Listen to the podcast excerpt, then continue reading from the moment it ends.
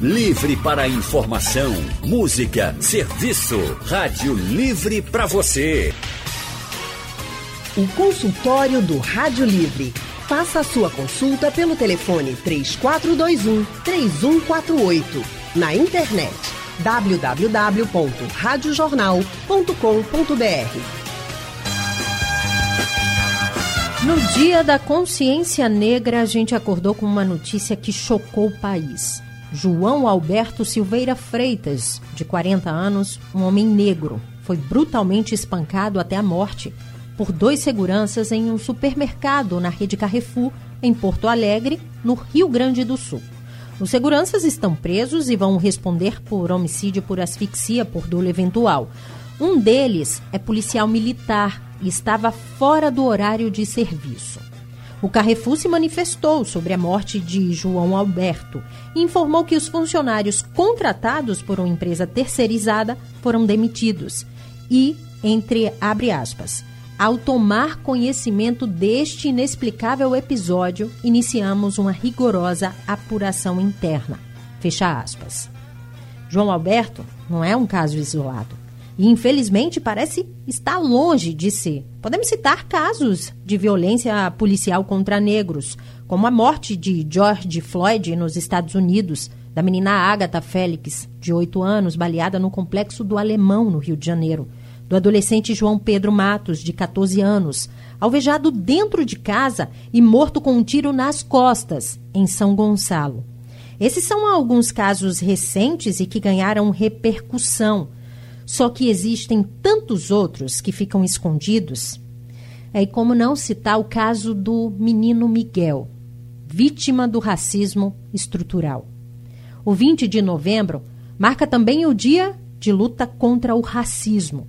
Essa luta é um dever de todos. Afinal, não basta não ser racista, é preciso ser antirracista. Mas como podemos ser antirracista? Esse é o assunto do nosso consultório de hoje, que recebe a integrante da Comissão de Igualdade Racial, Priscila Rocha. Boa tarde, Priscila. Seja bem-vinda ao consultório. Boa tarde, boa tarde. Boa tarde a todos que estão agora nos escutando. Meu nome é Priscila Rocha, eu sou advogada criminalista. É, é, tenho participação na Comissão de Igualdade Racial e faço parte também do, do coletivo, da coletiva né, de juristas negras da Baiomim, e uhum. do grupo de estudos afrocentrados Baobá. E foi um prazer né, é, receber esse convite, estar aqui com vocês. E acordei hoje né, com essa infeliz e triste notícia da, da morte do caso de João Alberto. Todos Mas... nós acordamos, Priscila. A gente vai falar muito sobre isso aqui no, no, nosso consultório, que também recebe a advogada e ativista negra Vera Baroni. Boa tarde, doutora Vera. Boa tarde. Boa tarde a todos que nos assistem. E nesse dia especial, eu quero dizer que é muito bom que possamos tratar de questões que são questões do cotidiano da população negra. Esse programa é muito bem-vindo nesse dia. É para isso que estamos aqui também, doutora Vera. E você, ouvinte, pode participar, tá? Enviando sua mensagem através do painel interativo ou ligando para cá, para a Rádio Jornal, para falar direto com as especialistas. Eu começo perguntando à doutora Vera. Doutora Vera, esse episódio de hoje, ele demonstra que a luta contra o racismo e contra a barbárie está longe de acabar, né? Reforçando que racismo é crime. É, como, como afirma nossa companheira Jurema Werneck, do Instituto Crioula, lá do Rio de Janeiro, nossos passos vêm de longe. Então, o que nós estamos assistindo hoje, na verdade, vem desde o século XVI. Né? Desde o século XVI que os negros foram capturados, sequestrados, fizeram a travessia transatlântica e foram escravizados por mais de três séculos aqui em nosso país e na América como um todo. E essa violência né, que nos estarrece, né, em pleno século XXI, uma pessoa ser asfixiada por dois por dois seguranças de, de um estabelecimento por, é, comercial, sob a filmagem de uma outra funcionária. Uhum. Isso é algo que é, nos estarrece a todos, nos entristece muito e nos diz que temos que continuar seguindo o caminho de zumbi, resistindo, porque só resistindo nós vamos conseguir é, reconhecer, enfrentar e combater o racismo que está nas estruturas da sociedade brasileira, está nas relações sociais e nas relações pessoais entre, entre pessoas do nosso país. Doutora Priscila, é, a moça que estava gravando o vídeo, está é, circulando inclusive aí nas redes sociais, ela teria dito o seguinte, né, que o, o rapaz, o Alberto, ele teria agredido a funcionária e que por isso ele acabou sendo agredido. É aquela questão da justiça com as próprias mãos.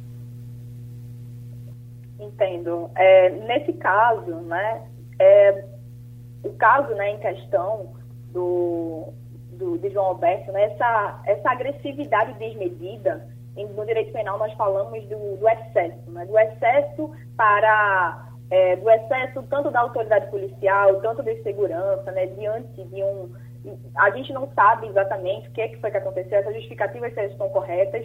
É, é necessário é, essa apuração do caso mais a fundo, saber o que realmente aconteceu, mas nada justifica, né, aí na, nas condições pode, nas condições aparentes, que, né, nas, nas provas, nos vídeos e nos relatos, esse excesso, essa violência desmedida contra um homem desarmado, um homem negro, no espaço público e o que acarretou a sua morte. Então, é, essa justificativa de, ah, foi, foi defendeu, né, uma pessoa que estava sendo, é, uma pessoa que estava sendo agredida ou, enfim, sofrendo um, algum tipo de agressão, ela não é a justificativa satisfatória, nem exime é, de culpa o estabelecimento, nem exime de culpa os próprios seguranças por cometer tal, tal excesso. Na verdade, é, constantemente, né, os nossos corpos, corpos negros, eles são considerados sempre como os mais violentos, sabe? Sempre como violentos, como dotados de racionalidade e que qualquer a, a nossa existência, né, independente dos, dos gestos que, que traçamos, ou das coisas que vestimos, em espaços públicos, é muito comum espaços públicos, espaços privados, é muito comum que a nó pela é, se entende fácil, né, os estereótipos racistas, o racismo estrutural, institucional, que é, as, os homens, né, os homens e as mulheres negras sejam vistas como, é, como pessoas mais agressivas, mais autoritárias. E tudo isso é reflexo, né? Nada, nada disso, essa fala dessa funcionária justifica a, a atitude desses dois, desses dois seguranças do, do Carrefour. E não é a primeira vez né, que casos como esse acontecem e que a justificativa é sempre essa. 20 de novembro, dia da consciência negra. A gente está falando aqui no consultório do Rádio Livre de hoje sobre o dia de luta, o dia de reflexão, esse dia tão importante para se discutir, né? Tantas coisas que vão que estão acontecendo e que deixam a gente estarrecido a gente acordou com uma notícia que chocou o país, o caso do João Alberto Silveira Freitas, de 40 anos, esse homem negro que foi morto, espancado até a morte por dois seguranças na porta de um supermercado. Isso em Porto Alegre. O consultório está falando sobre isso, o consultório está falando sobre essa luta, sobre como é preciso a gente ser antirracista. E sobre o assunto aqui com a gente, a advogada e ativista negra, doutora Vera Baroni, com a gente também a integrante da Comissão de Igualdade Racial, doutora Priscila Rocha. Doutora Priscila, a gente estava falando num primeiro momento e a senhora tocou num ponto do racismo estrutural.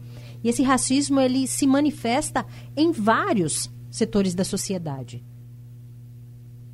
Exatamente. É, o racismo estrutural, né, na lição, na lição do Silvio de Almeida, que é um grande é, advogado, um grande intelectual brasileiro, e ele relata, né, ele vem explicar justamente o conceito de racismo estrutural, que ele é mais do que estar em, to, em vários âmbitos, ele estrutura a nossa sociedade. A doutora Vera muito bem posicionou as palavras de Jurema Werneck, nossos passos vêm de longe. E o racismo também ele vem de longe, ele vem desde a colonização.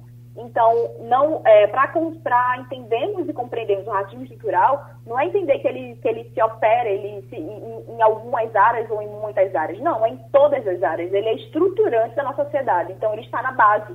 Não haveria esse, a nossa realidade atual, esse Brasil atual, sem o, a escravidão. Consequentemente, sem a escravização desses corpos negros, dessa violência massiva, desse rapto, né, dessa, dessa permanência né, ainda dos corpos negros é, sendo violados, é, não existiria nessa nova realidade. Então, é necessário compreendermos é, que o racismo ele é estru estrutural e estruturante da nossa sociedade e enxergarmos todos os pontos, todos os elementos onde ele ele exerce e ele é evidenciado.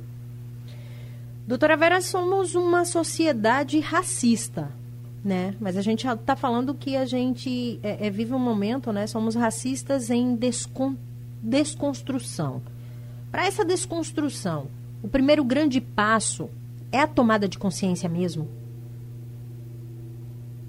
Eu, eu penso que o primeiro passo numa sociedade é, estruturada pelo racismo e pelas suas consequências, que são é, o preconceito e a discriminação, o primeiro passo é reconhecer a existência do racismo.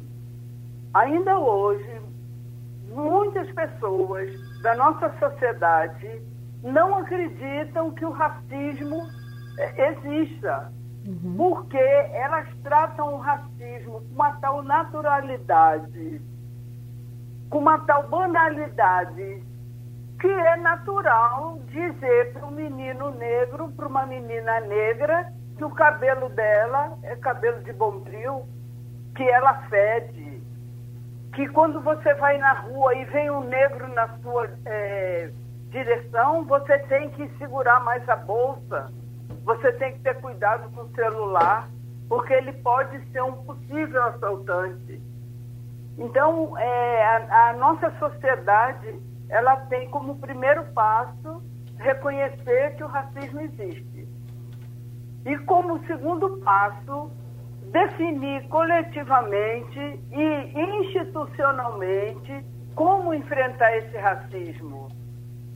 Como enfrentar esse racismo? Por exemplo, quando uma pessoa não negra, né, branca, portanto, é, chega, por exemplo, numa unidade de saúde, o tratamento que ela recebe é diferente de uma outra, de uma outra pessoa negra que chega igualmente naquela sociedade. E se essa pessoa branca estiver bem vestida, ela de repente já passa a ser doutor, já passa a ser considerado doutor. Né? Então, e a pessoa negra, ela sempre vai ser desconsiderada. Espere um pouco, eu estou atendendo essa outra pessoa. Da mesma maneira, uma instituição como a instituição policial. A maneira de abordar brancos não é a maneira de abordar negros. Haja visto o que aconteceu com o João Alberto. João Be o que aconteceu com ele, a violência que aconteceu com ele, ela é uma, uma, uma marca do cotidiano das relações entre pessoas que estão dentro da estrutura de segurança desse país e, e a, a parcela da sociedade que são, sobretudo, os negros. Uhum. Né? Por isso que nós vivemos hoje um genocídio da juventude negra. Um jovem negro está em pé na porta de sua casa e ele é baleado pelo Estado, pela polícia. Uhum. Ele está na porta da sua casa e ele é baleado como, como se ele fosse um marginal, alguém que estivesse em conflito com a lei. Então, reconhecer e definir como enfrentar é a forma de combater esse racismo. E aí isso vale para toda a sociedade, indistintamente. Uhum. E da mesma maneira que para nós, negros e negras, é um chamado permanente da nossa ancestralidade para que nós jamais esqueçamos que a nossa sobrevivência depende da nossa resistência. É por isso uhum. que hoje celebramos zumbi. Porque zumbi para nós é esse símbolo da resistência, é esse símbolo de que nós temos que lutar por liberdade e dignidade.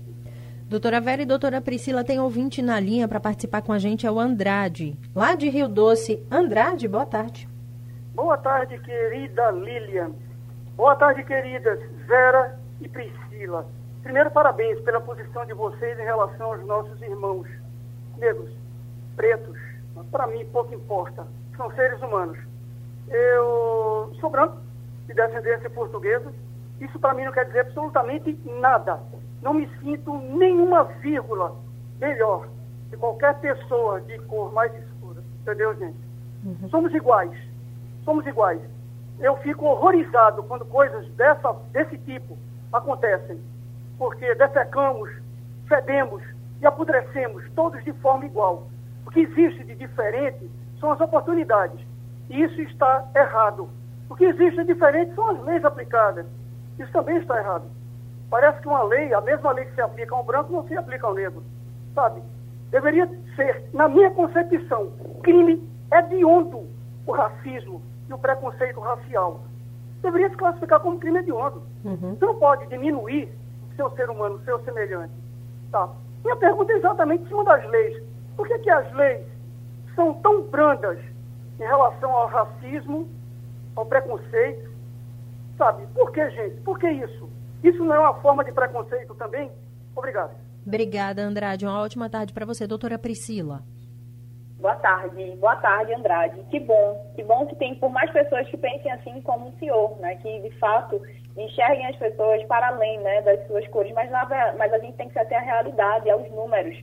E, infelizmente, né, há essa, há essa distinção racial, essa distinção também de classe social das pessoas negras, inclusive na aplicação da lei.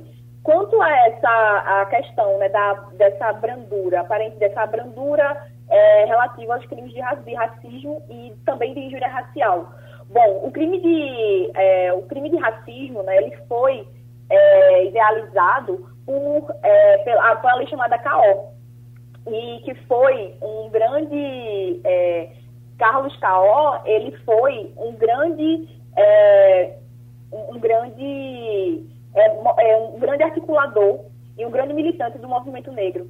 E em 89, né, ele implementou a implementou essa lei, a Lei 7.716 de 89, que, que designava esse crime de racismo, é, co colocando ele como inafiançável e imprescritível. Ele foi, ele, é, essa lei foi um grande direito conquistado. E, é, conjuntamente a isso, tem também a, o crime de. Que, e, e, as penas né, dessa, desse, desse crime, do crime de racismo, não, não, ultrapassam, é, não ultrapassam, ultrapassam três anos.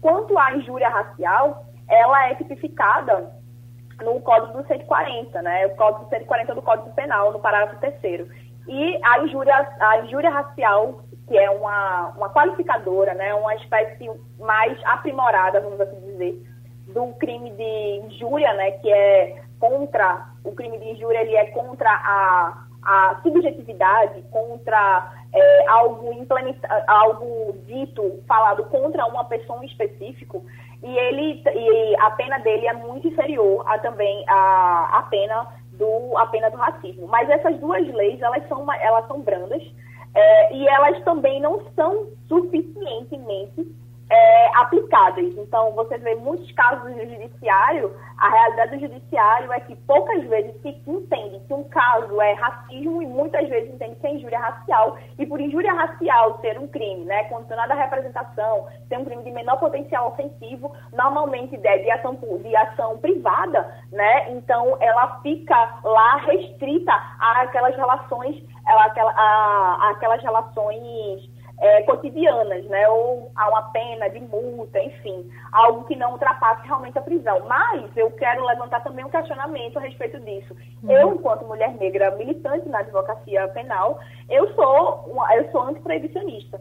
E além de ser antiproibicionista, eu sou abolicionista penal. Então, será, sabe, eu te retorno, Andrade, com essa, com essa, com essa pergunta.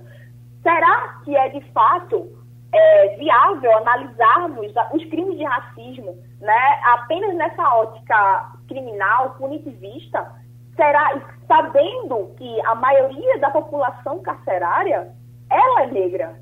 E não necessariamente punir mais é, não necessariamente aumentar a pena para um certo tipo de crime, na verdade, há estatísticas que desmentem isso, que não, não é porque algo tem um, uma pena maior que vai ser deixada de praticar. Algo é considerado crime de tráfico mesmo, ele é considerado como um crime hediondo, ele, ele vai deixar de ser praticado, ele vai combater uhum. a violência pública, ou combater realmente o tráfico de drogas. Então, é, eu, enquanto né, abolicionista penal, enquanto antiproibicionista também, é, será que realmente é, um, é, uma, é uma perspectiva, essa perspe é uma mudança efetiva, é, colocarmos, né, tratarmos a, o, o crime de racismo, essas questões que envolvem né, o preconceito racial apenas unicamente na seara, na seara criminal, não desconsiderando aqui a militância e a importância desses marcos né, da injúria racial e do crime de racismo. Mas mesmo assim,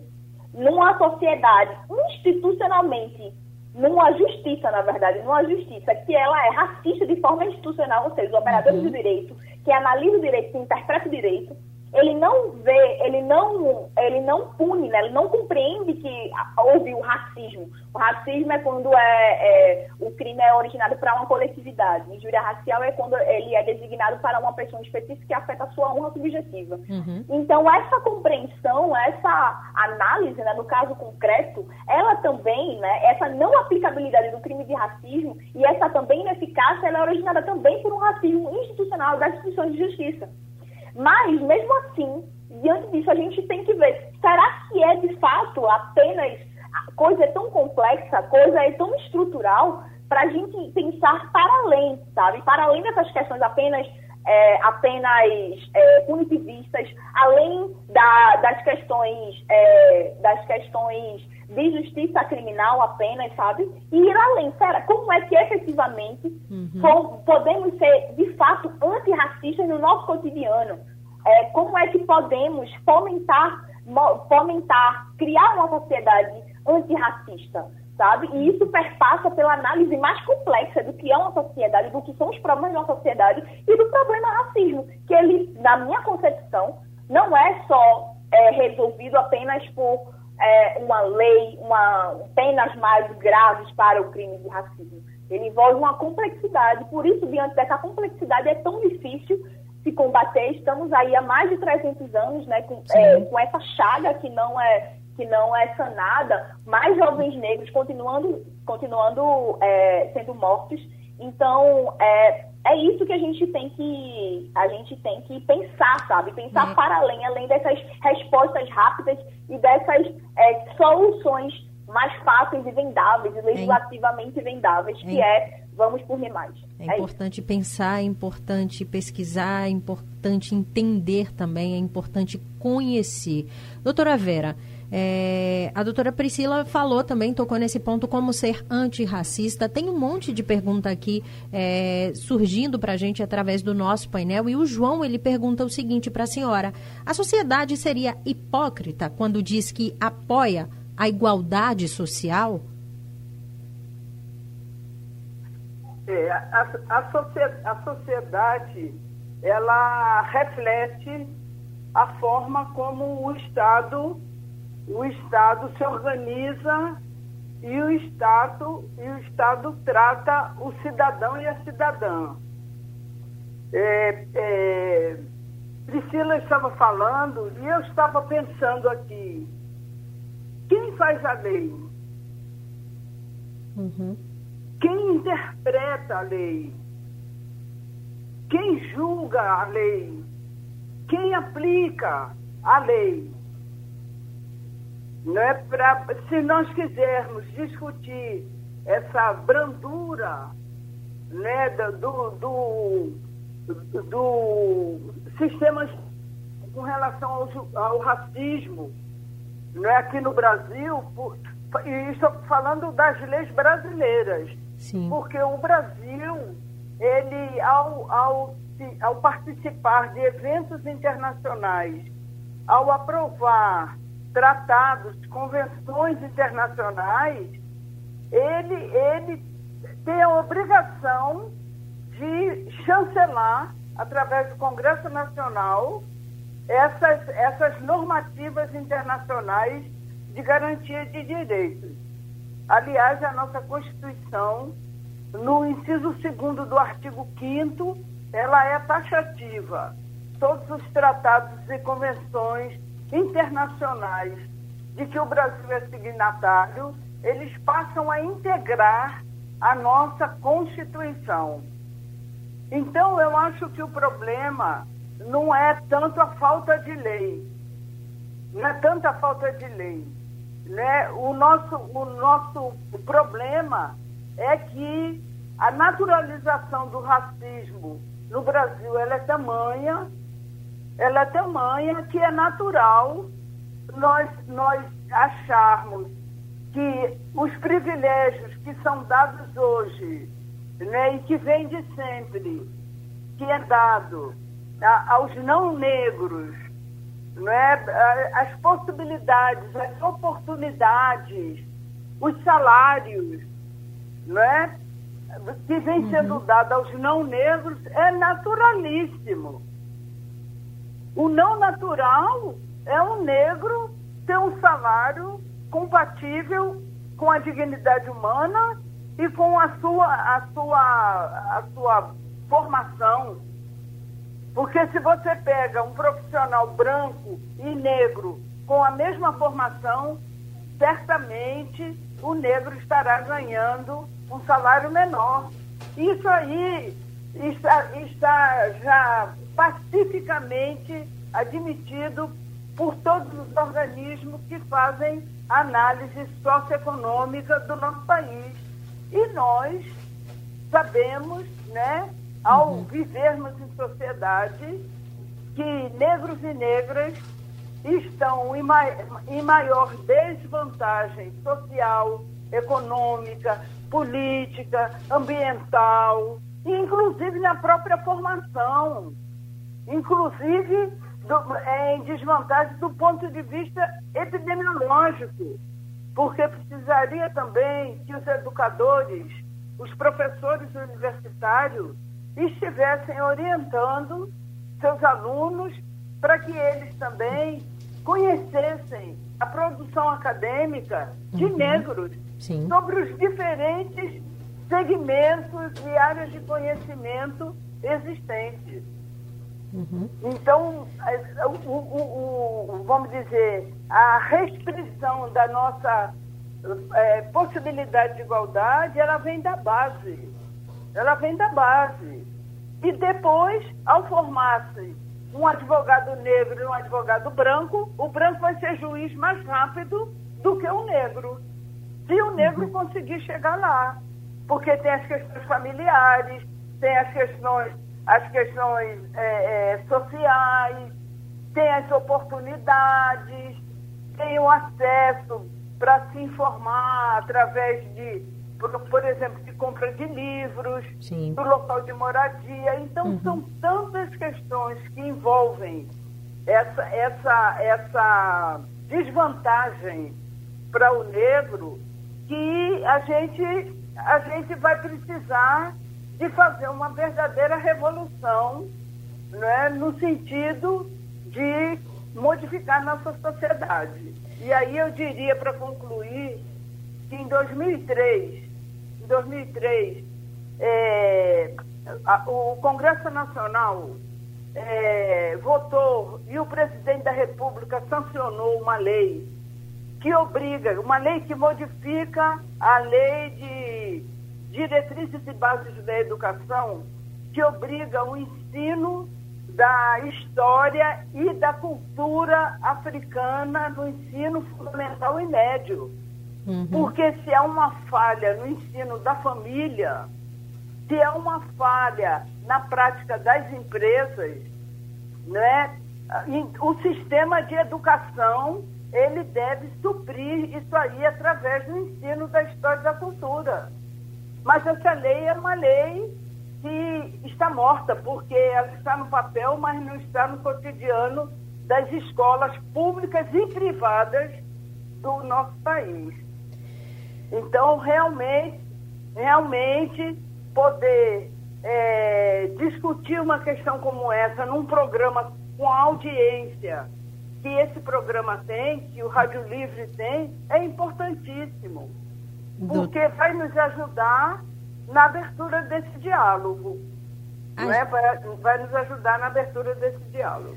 A gente é quem fica muito feliz, doutora Vera, em promover tudo isso, em debater. Eu acho que nossa missão é essa mesmo. A gente está aqui para informar, né, para levar para a população é, informações sobre tudo e a gente não poderia, não poderia deixar de falar sobre esse assunto num dia como esse. O nosso consultório, infelizmente, ele já está chegando ao fim. Eu queria pedir só a doutora Priscila, rapidinho, que ela pudesse, pudesse deixar uma mensagem, doutora Priscila, para a gente finalizar. Porque respeito não tem cor, né? Ele tem consciência. Então, o antirracismo é uma luta de todos nós. Exatamente, exatamente. É, eu acho que esse tema é incrível, porque ele vai além, né? Ele vai além do, do, do falar sobre racismo, vai ser sobre, mais sim ser sobre anti, mais sim sermos antirracistas. E o antirracismo, essa é uma prática diária. É uma prática diária, é uma prática que tem que atravessar as nossas vidas, a nossa revermos os nossos, a nossa linguagem, revermos o nosso consumo, revermos é, como é que a gente se porta diante de uma pessoa negra, de uma pessoa aparentemente que, enfim, né, que não corresponde a esse estereótipo, de como é que nos, é, dessa nossa noção de beleza. Então, a gente tem que rever, tem que escutar, sabe? Então, me colocando também para outras é, situações, né, para outras situações da, da diferença. Precisamos sempre estar atentos às diferenças e rever nos nossos olhares que é preconceituoso. A nossa estrutura, né, a, nossa estrutura, a estrutura da nossa sociedade ela é racista. Então, para sermos de fato antirracista, nós precisamos escutar, nós precisamos rever nossas atitudes diárias, revermos os nossos consumos né, constantes, né, o que a gente consome, o que a gente acha belo, enfim, e para tudo isso, né, para a gente caminhar de fato para uma sociedade, não nos silenciar nas agressões. Não acharmos que é normal é, alguém ser chamado de cabelo bombril, ou ser chamado de macaco, ou dizer que é feio, enfim.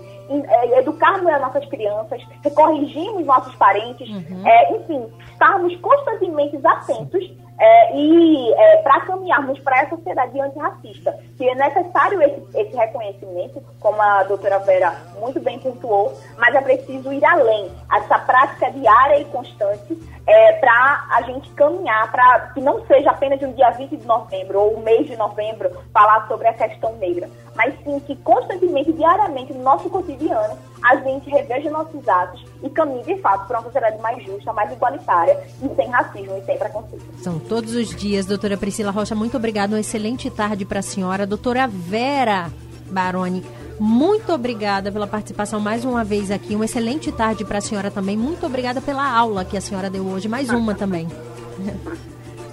É, é, nós estamos vivendo, né, desde 2015, a década dos afrodescendentes.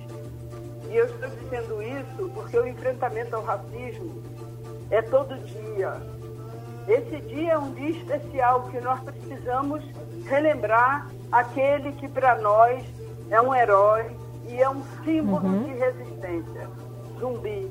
Mas o dia de enfrentamento ao racismo é todo dia. Exatamente. E essa década dos afrodescendentes, ela definiu que para que nós possamos enfrentar o racismo, nós precisamos é, passar por três etapas: o reconhecimento do racismo, a justiça e um, um desenvolvimento compatível com a justiça. Então, eu quero dizer que o que nós acabamos de fazer há poucos dias foi a eleição de, de pessoas negras para, para os municípios é de uma importância muito grande. porque vai levar para dentro de um poder pessoas que passam na sua pele, no seu cotidiano, por essas, por essas iniquidades. E também dizer uhum. que é nosso papel cobrar do poder público ações, projetos de promoção da igualdade de oportunidade e da igualdade racial, para que nós possamos cumprir aquilo que preconiza a, a nossa Constituição. Perfeito, Convido a todos, doutora. a todos, negros e não negros, a nos juntarmos e fazermos esse enfrentamento para que um dia esse país seja um país da equidade. Obrigada. Perfeito, doutora Vera.